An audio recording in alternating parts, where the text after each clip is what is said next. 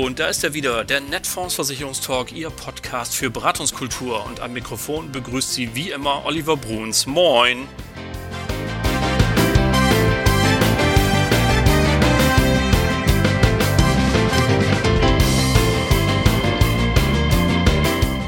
Zu Gast die Vorstandsvorsitzende der Gotha Krankenversicherung, Dr. Silvia Eichelberg. Und in der kommenden halben Stunde erfahren Sie, welche Bilanz sie nach einem Jahr Pandemie zieht, was eigentlich ein Gesundheitsdienstleister vom reinen Kostenerstatter unterscheidet, warum sich die Dualität im Gesundheitswesen gerade jetzt bewährt hat und ob ihr in ihrer Heimatstadt Münster schon mal ein Fahrrad geklaut wurde. Bleiben Sie dran!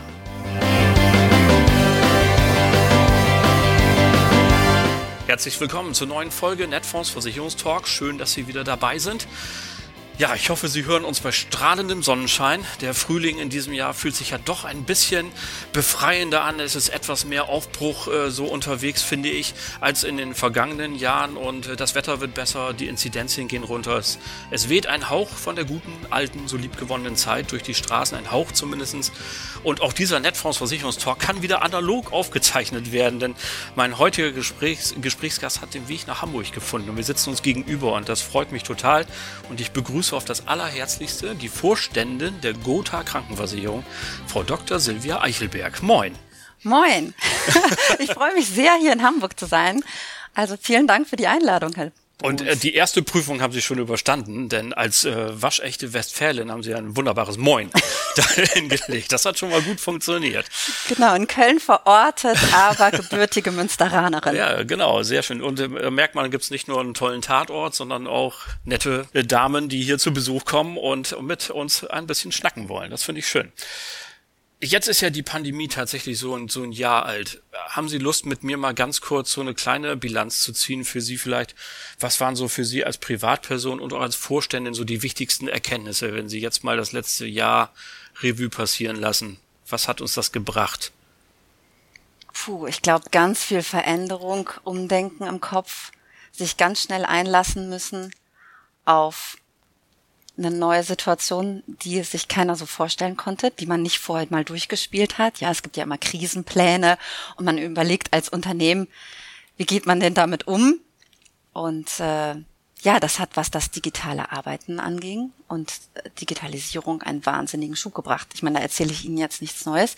Das werden nee. Sie vermutlich genauso empfinden. Ich weiß, die Kollegen von Netfonds waren ja schon sehr, sehr früh dabei und haben schon hier einen Tag die Woche von zu Hause aus gearbeitet. Ähm, aber für viele war das ja wirklich Neuland. Und da, äh, ja, von jetzt auf gleich nicht überlegen, schickt man Mitarbeiter ins Homeoffice oder nicht. Oder selber, wie komme ich im Homeoffice zurecht? Ja. Ähm, ja, und das vielleicht nochmal, weil Sie auch sagten, ja, wie war das denn privat? Ähm, ich habe schon vorher ähm, zwei Tage die Woche, ein bis zwei Tage die Woche im Homeoffice gearbeitet. Aber das war natürlich dann eine ganz besondere Situation. Ähm, ja, sich da nochmal anders drauf einzustellen, weil man dann ja komplett im Homeoffice gearbeitet hat. Ja, als Familie waren wir natürlich da auch vor Herausforderungen gestellt. Wir Absolut. arbeiten beide. Ja, ich war da insbesondere äh, mit dem Firmenkundengeschäft sehr intensiv beschäftigt und da bin ich sehr froh, meinen Mann, tollen Mann an der Seite zu haben, der dann verstanden hat, äh, dass ich da nochmal stärker in die Bütt gehe.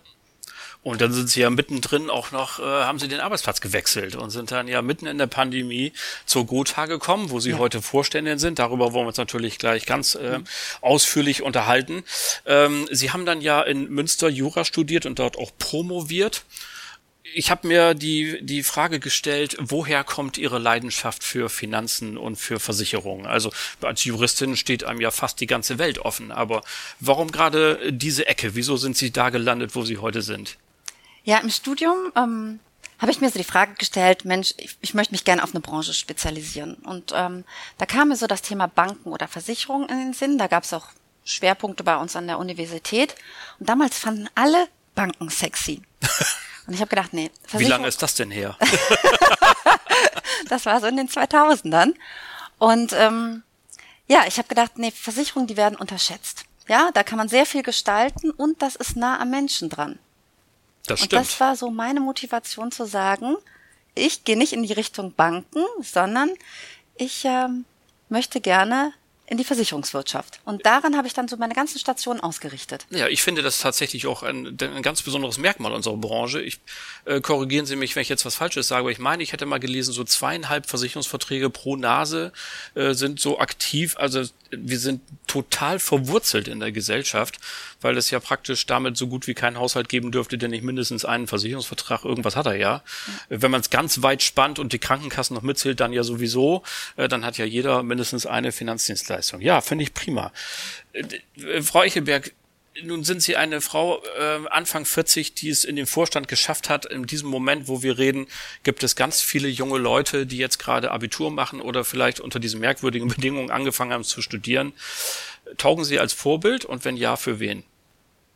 Also Vorbild, ja, ich sag mal so, diese Bodenständigkeit, die ich von zu Hause aus mitbekommen habe, da fällt es mir mal schwer, direkt darauf einzugehen.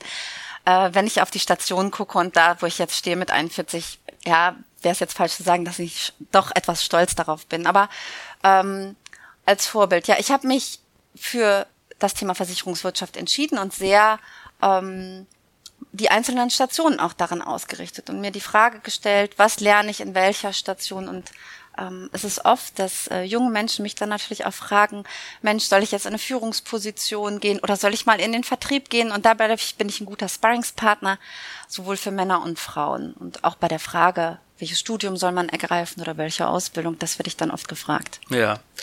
Prima. Ähm, zum Schluss, bevor wir dann ein bisschen auf natürlich Gesundheitsversorgung mhm. und Krankenversicherung kommen, deswegen sind Sie ja hier. Aber äh, ich habe gelesen, die, die Gotha ähm, hat auch das Gendern eingeführt. Habe ich das richtig gelesen? Und äh, das wird ja im Moment gerade wahnsinnig heiß äh, diskutiert in Deutschland. Äh, da, das nimmt ja sogar im Wahlkampf einen Platz ein. Da gibt's ja diejenigen, die sagen, ganz großer Unfug und die anderen sagen, das muss unbedingt gemacht werden. Wie steht denn die Gotha eigentlich dazu? Habe ich das richtig gelesen, dass Sie auch versuchen, da die Sprache ein bisschen geschlechtergerechter zu gestalten? Genau, also wir ähm, sind davon überzeugt, dass Sprache auch das Denken verändert. Und um das jetzt an meinem Be eigenen Beispiel festzumachen, ähm, als klar war, dass ich äh, in den Vorstand der, der Gotha komme, habe ich am Anfang gedacht, ja gut, dann wirst du halt Vorstand.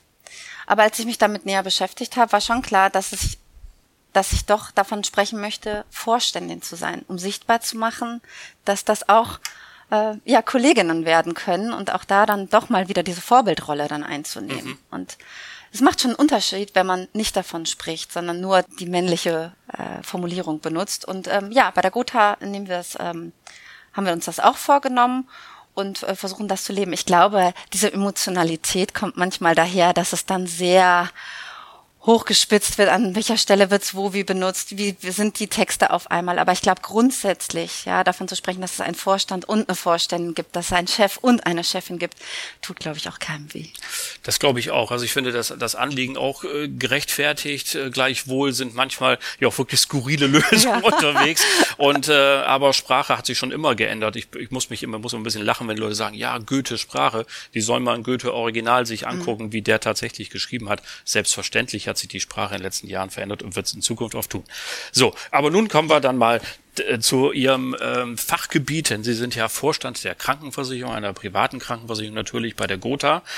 Und ähm, Sie haben im Interview der Versicherungsbotin, wenn wir schon beim Gendern sind, haben Sie gesagt, dass Sie ähm, für sich so auf Ihre Amtszeit geschrieben haben als äh, einen Vorsatz, Sie wollen die Gotha von einem reinen Kostenerstatter zum Gesundheitsdienstleister wandeln. Erklären Sie uns doch mal, was haben Sie da vor? Was ist so Ihre Vision, wenn Sie an die Gotha vielleicht in vier, fünf Jahren denken oder vielleicht in zehn? Ja, also ich bin davon überzeugt, dass es halt mehr sein muss als, als Leistungserstatter. Natürlich, das ist Hygiene, das gehört dazu. Wenn ich eine Krankenversicherung abschließe, dann ist klar, dann möchte ich die Leistung auch erstattet bekommen. Aber wenn man sich jetzt aus Kundensicht mal auf das Thema schaut, dann ist es ja ein Dschungel, in dem wir unterwegs sind. Ja, Sie gehen zum Arzt, da gibt er ihnen die eine Empfehlung, sie sollen sich operieren lassen. Dann denken sie, ach, soll ich das jetzt machen oder nicht? Und da als Gesundheitsdienstleister den Kunden, sage ich mal, durch dieses Labyrinth beim Thema Gesundheit zu begleiten, das finde ich ist eine total wichtige und spannende Aufgabe. Und das so zu denken und zu sagen, na, also zum Beispiel Zweitmeinungsservice oder das Thema Telemedizin. Jetzt, wir haben ja gesehen, in Zeiten der Pandemie, was sich auf einmal verändert hat. Am Anfang ja, war es regulatorisch schon ähm, nicht möglich, dass man, dass die Telemedizin ähm, gestartet ist, aber auf einmal haben sich diese Türen geöffnet und die Leute haben gesagt, ja, warum nicht, warum jetzt auf einmal im vollen Wartezimmer sitzen? Und das, diese, diese Schritte, die wir jetzt gehen können, auch mit der Digitalisierung, da öffnen sich halt ganz neue Wege. Oder jetzt habe ich letztens noch was Spannendes gelesen, da ging es um das Thema Diabetes bei Kindern. Okay. Und da gibt's ja sehr, sehr viele äh, Vorsorgeuntersuchungen die, oder Begleituntersuchungen, die man dann macht, um die Werte zu kontrollieren. Und auch die Diabetologen sagen, naja, wir haben, sind immer weniger Fachärzte. Und ich sag mal so, mit dem Kind, sie fahren vom Land in die Stadt oder äh, einmal im, im Quartal, das ist natürlich ganz anders möglich, das auch zu, zu begleiten, diese Vorsorgeuntersuchungen, wenn sie nicht jedes Mal in die Stadt oder zum Arzt reinfahren müssen, sondern das auch per Videocall machen. Und aus eigenem Erleben. Letztens war ich beim Kinderarzt und auf einmal sehe ich so dieses Schild Telemedizin, wo ich dachte, naja, vor zwei Jahren war das unvorstellbar, dass das da hing und heutzutage werben schon auch die Ärzte damit. Jeder verändert sich gerade und das gibt wirklich ähm, ganz, ganz viele Möglichkeiten.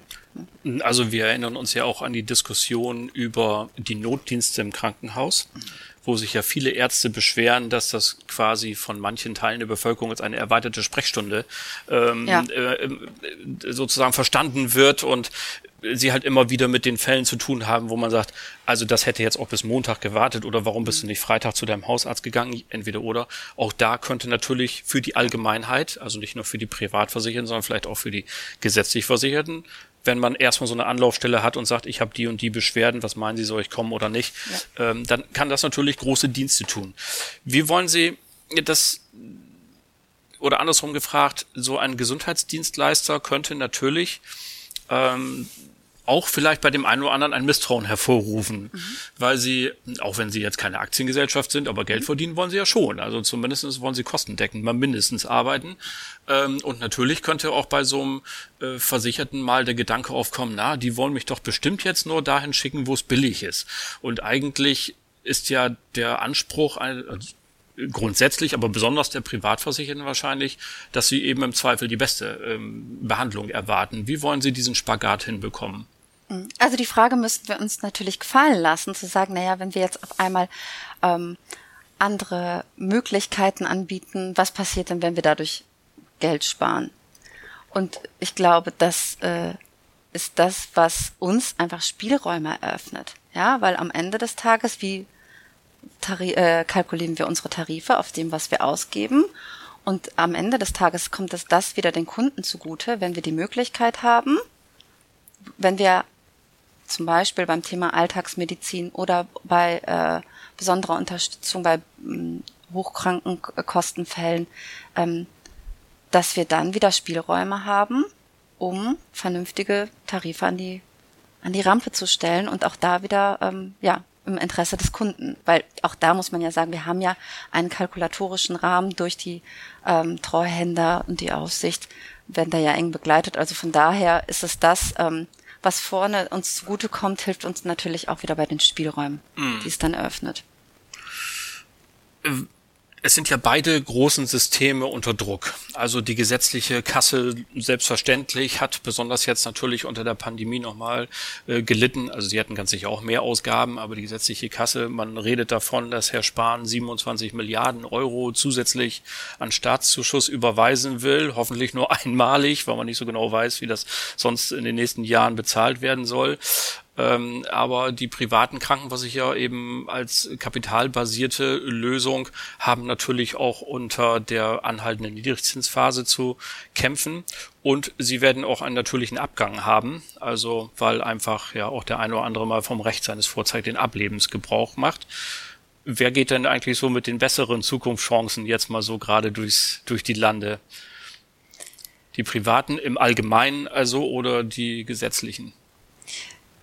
Ich würde das nicht äh, so gegenüberstellen. Ich glaube, dass das System, was wir haben, das duale System ist das Richtige für Deutschland. Also wir haben ja gesehen, in der Pandemie, das war ja und ist ja der Stresstest.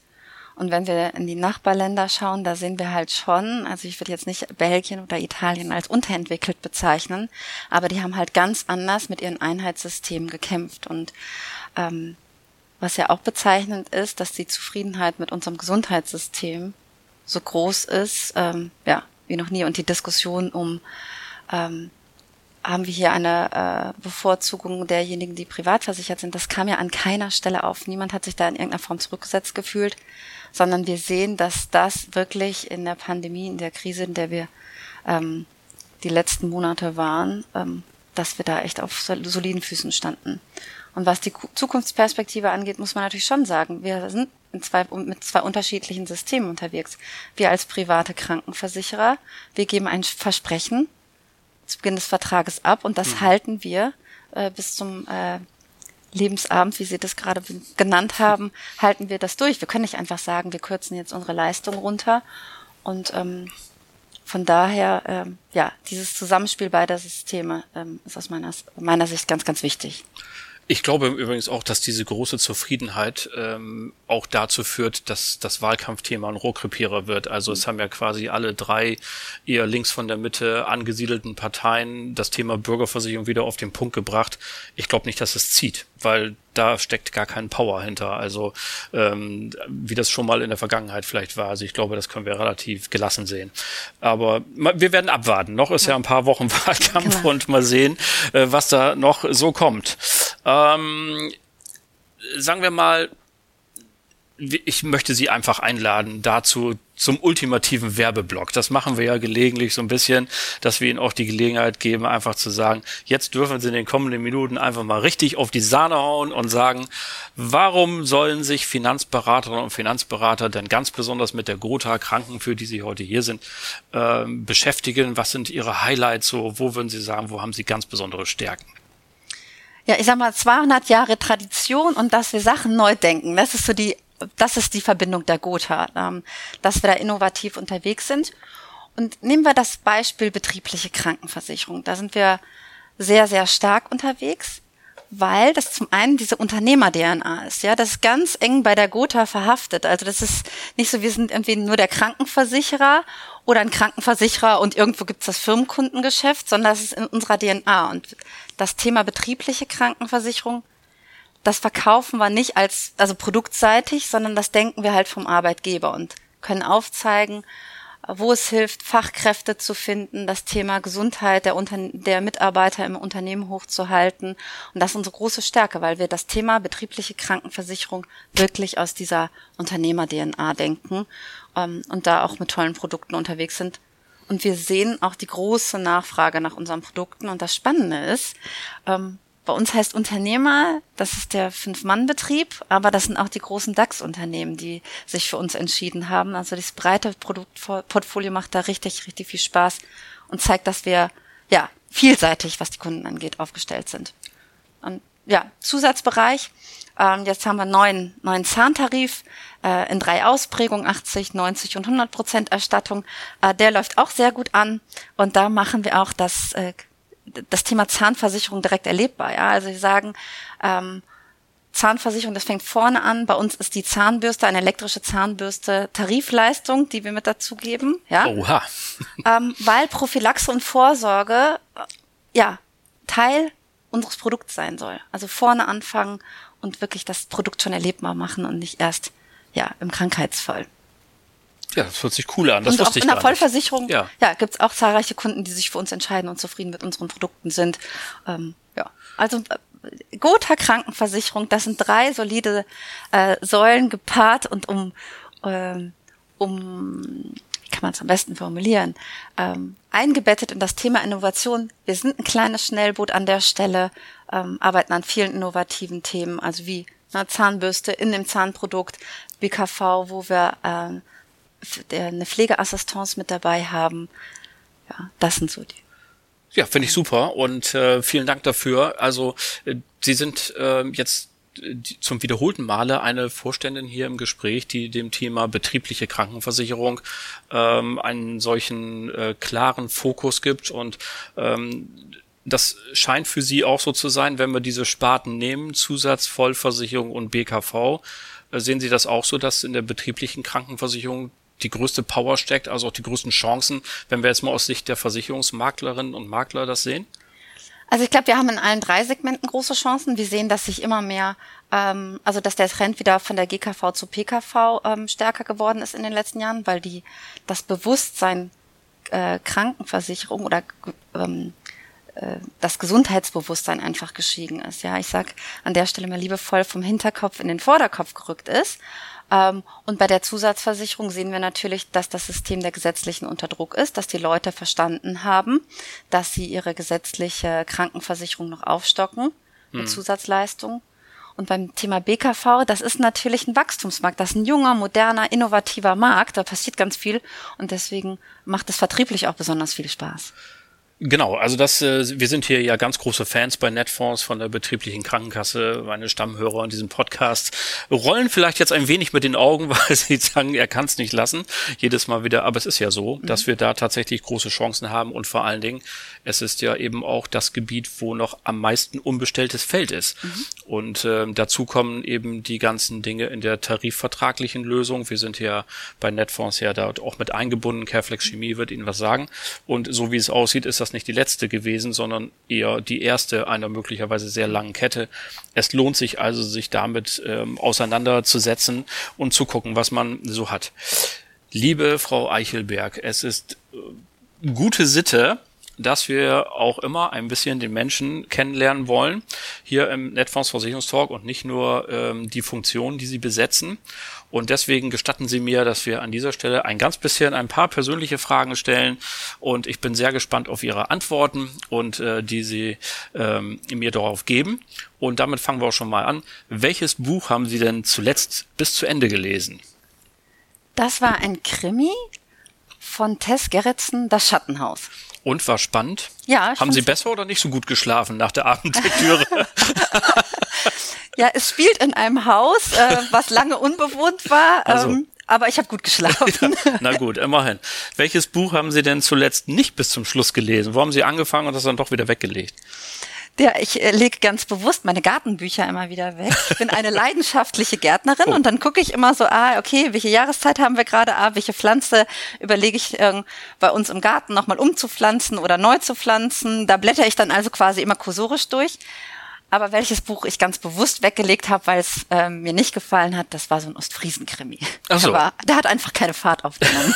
okay, und das, wo Sie noch einen Termin in Oldenburg haben übermorgen. Ah ja gut, aber es ist noch kein Ostfriesland. Wir sind noch, aber Oldenburg genau. ist Ammerland. Also von daher, und Oldenburg ist sowieso ja kreisfreie Stadt. Also, ähm, was haben Sie zuletzt gegoogelt? Den Inzidenzwert von Hamburg. Wo liegt er denn heute? Ich habe gar nicht. Heute bei 20,4. Ach so, ja, da, na, immerhin, siehst du mal. Ich fühle mich auch ganz wohl, ehrlich gesagt. Ähm, Amazon oder stationärer Handel, jetzt wo er wieder darf? Was sind Sie für ein Typ? Ja, ob Onlinehandel oder stationär, also eine Kombination aus beiden. Also gerne ne, sich beraten lassen, ins Geschäft gehen, die Sachen angucken, anfassen. Aber ich sag mal so was wie Druckerpatronen bestelle ich auch im Onlinehandel. ja, okay. Verbrennermotor oder E-Auto? Am liebsten Fahrrad. Ich bin ja Münsteranerin. Ach so, ja, genau. Wie viele sind dir denn schon geklaut worden im Laufe ihres Lebens? Ja, in Münster gar keins. Ach. Ja, ähm, da ist es irgendwie, äh, ja, da hält man zusammen, was das Thema Fahrrad angeht. Und ich habe ja eine Zeit lang in Düsseldorf gewohnt, sieben Jahre, und da ist mir in äh, zwei Wochen mal sind mir sogar zwei Fahrräder geklaut worden. Und dabei hat der Fahrradklau sogar Einzug in den Münsteraner Tatort erhalten. Ja. Ich, ich weiß noch, dass es eine Situation war, wo ich schallend gelacht habe, als dann dem, dem Kommissar Thiel heißt er, glaube ich, da mal einer Folge das Fahrrad geklaut wurde. Und äh, vor seinen Augen übrigens, das war sehr lustig. Und man dachte so, ja, guck mal einer an. Ja, aber, aber vielleicht mein, ist eben auch nur Image. Ja, aber mein geliebtes Hollandrad aus Münster hat mich auch bis nach Köln schon begleitet. Oh, ja, sehr schön. Apropos Joggen, Radfahren oder Schwimmen? Ähm, alles drei, aber dann auch im äh, zeitlichen Rahmen. Also jetzt gerade machen wir bei der Gotha eine Fahrrad-Challenge. Und das heißt einfach, dass wir einen Monat lang einfach in die Pedalen treten und so viele Kilometer wie möglich sammeln wollen in einzelnen Teams. Ähm, da bin ich auch ganz engagiert mit meinem Hollandrad dabei. Und ansonsten zwischendurch auch mal laufen gehen. Aber ich habe ja auch zwei Kinder ich bin äh, in, einer Exponi in, ne? in einer, äh, in einer Top-Management-Position und äh, also ich trainiere jetzt nicht nachts für den Marathon, um nee. das Bild hier gerade zu rücken. und alles drei nicht, so ein Triathlon dann nicht, ne? Joggen, Radfahren und Schwimmen hintereinander weg. Ach, das finde ich schon mal ganz spannend. Da gibt's ja auch unterschiedliche Distanzen. Ja. Ähm, Wer ja. weiß, was das Leben da noch so bringt. Ja. Wenn wir es jetzt schon Abend hätten, Bier oder Wein? auch äh, beides zu haben, aber nicht äh, hintereinander. also dann lieber bei einer genau, Sorte. Genau, da sagt der Volksmund ja. ja auch einiges dazu. Kaffee oder Tee? Auch beides. Morgens lieber Kaffee und dann gerne am Nachmittag umsteigen auf Tee. Berge oder Meer? Sehr gerne mehr mit dem Krimi dann zusammen. es gibt ja auch andere, die nicht aus Ostfriesland kommen. Und äh, Vinyl, CD oder Streamingdienst? Am liebsten Radio. Ehrlich, Sie sind noch richtig Radiohörer. Ja, gerne im Auto dann. Und äh, ja, auch zu Hause sehr, sehr gerne Radio. Cool. Vielen Dank für den Einblick. Das finde ich äh, ganz immer ganz interessant und nett, so ein bisschen zu hören, was denn auch, wie gesagt, sich für Menschen äh, hinter der Funktion verbergen. Ähm, Sie haben in dem bereits erwähnten Versicherungsbotin-Interview gesagt, Sie möchten, ähm, dass sich die Teams bei der Gotha konsequent als Wertmaximierer für Kunden, Vermittler und Stakeholder in, orientieren. Und da habe ich mich gefragt, haben die drei Gruppen denn eigentlich tatsächlich die gleichen Interessen? Wie machen sie das? Mhm. Also ich bin davon überzeugt, dass sie die gleichen Interessen haben. Welche wenn sind wir, das denn? Ja, wenn wir ein gutes Produkt für den Kunden bauen, ja, mhm. und der das begeistert kauft, dann hat der Vermittler besonders viel Spaß. Und wenn der Vertriebspartner natürlich auch viel Spaß hat, ist es am Ende, dass natürlich auch das Unternehmen, das diese Produkte baut, davon profitiert. Und ich nehme jetzt ein anderes Beispiel, um vielleicht mal zu zeigen, dass das gar nicht so fernliegend ist. Nehmen Sie den, der die, den, also den Bus jeden Tag benutzt. Der möchte, okay. dass der Bus pünktlich ist. So. Das dann ist haben Sie den Bus bei uns in Deutschland Sitte, ja. Ob das immer so ist, andere.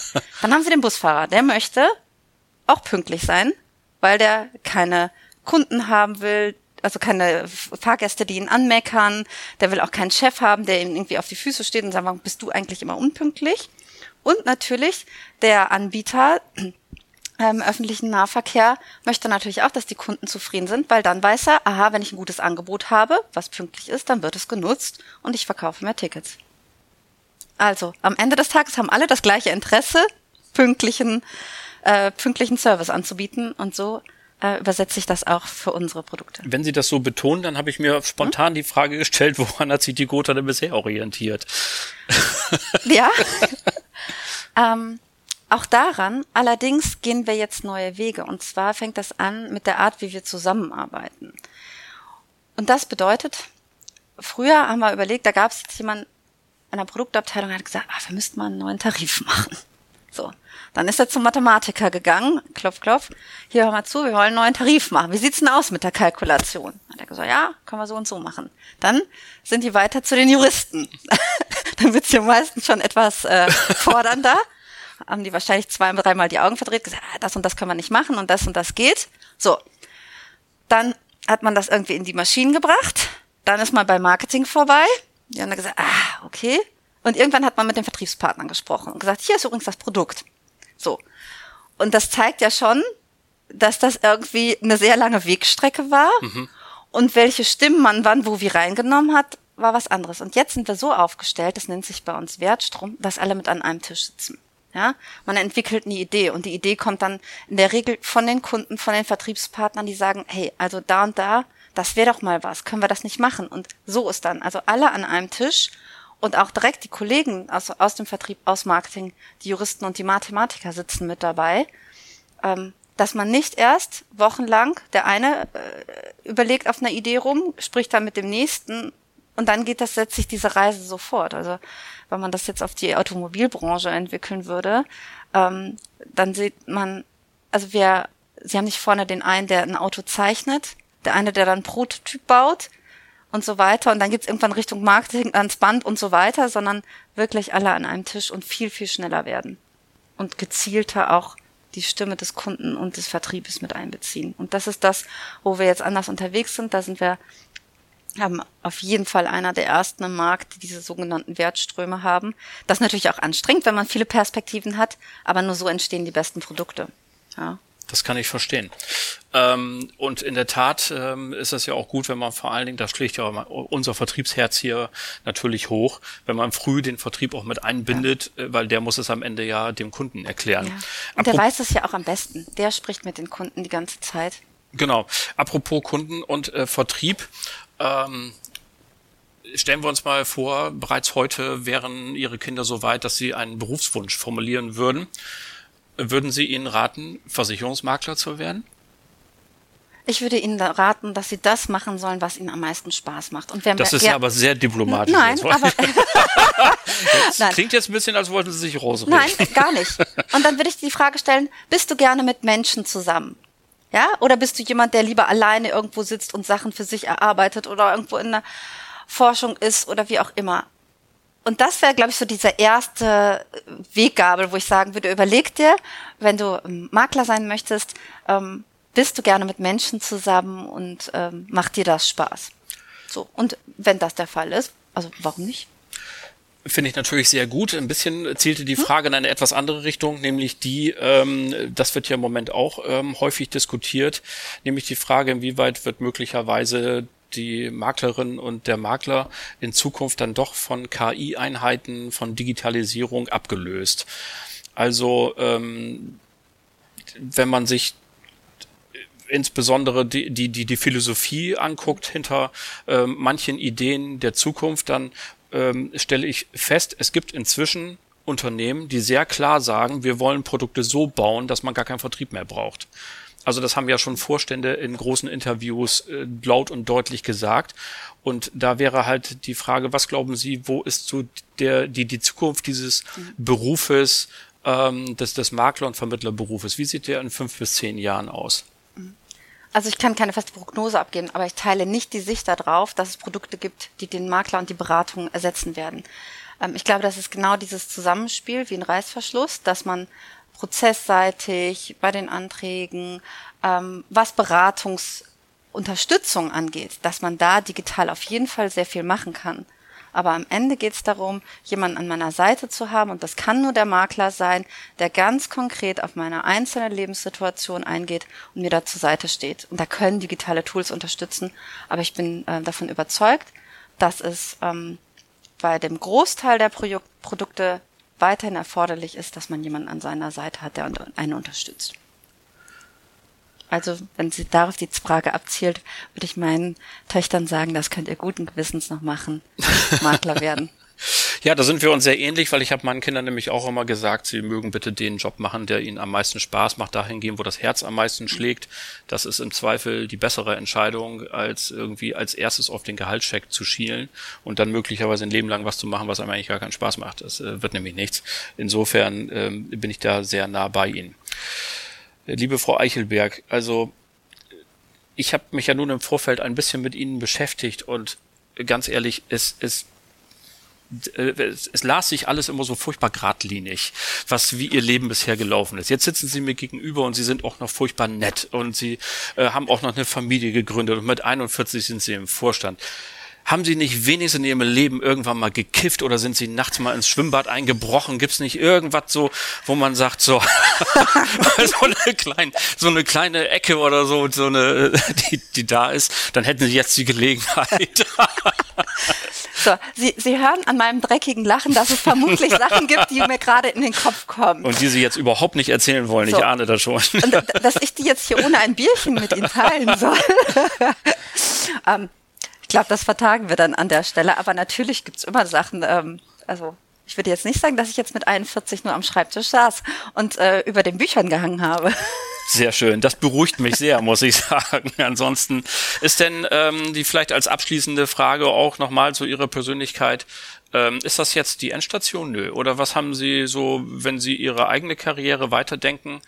Ähm, also wenn wir es mal auf die Fußball-Bundesliga beziehen, würde ich sagen, sehen Sie mir nach, aber die Gotha belegt vielleicht einen guten Mittelfeldplatz in der, in der Liga der Versicherungs, aber Sie können ja auch noch zu Bayern München wechseln. Ähm, Gibt es für Sie auch noch so ein, so, ein, so ein Bayern München oder so, wo Sie sagen, also wenn die anrufen, da würde ich auch zu Fuß hinlaufen?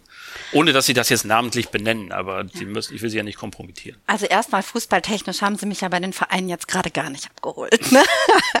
mein Mann kommt aus Dortmund, also von daher ist, schlägt unser Herz für den BVB.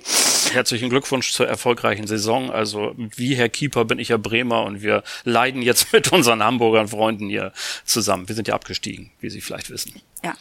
Sie haben es jetzt von sich aus angesprochen. Ich hätte das jetzt nicht gemacht.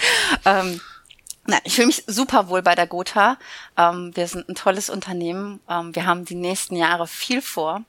Mit Oliver Stöller, unserem Vorstandsvorsitzenden, haben wir uns jetzt ähm, in die Ambition 25 begeben, eine Wachstumsstrategie und da werden wir kräftig laut geben und darauf freue ich mich. Das kann ich gut verstehen und das ist ja vielleicht auch nicht ganz fair. Also nachdem Sie jetzt, was haben wir jetzt, Juni, sind gerade ein halbes, mhm. noch nicht mal ein halbes Jahr in der neuen Funktion diese Parallele zur doch wilden Fußballwelt will ich dann auch vielleicht doch nicht ziehen, die Leute nach einem halben Jahr schon zu fragen, wo sie denn nächste Saison spielen. Also, liebe Frau Eichelberg, ich habe ganz recht herzlich zu danken. Das war ein ganz tolles Gespräch. Es hat mir total viel Spaß gemacht. Und ich habe, wie am Anfang kann ich nur sagen, mich sehr gefreut, dass Sie den Weg nach Hamburg gefunden haben, dass wir so gegenüber sitzen.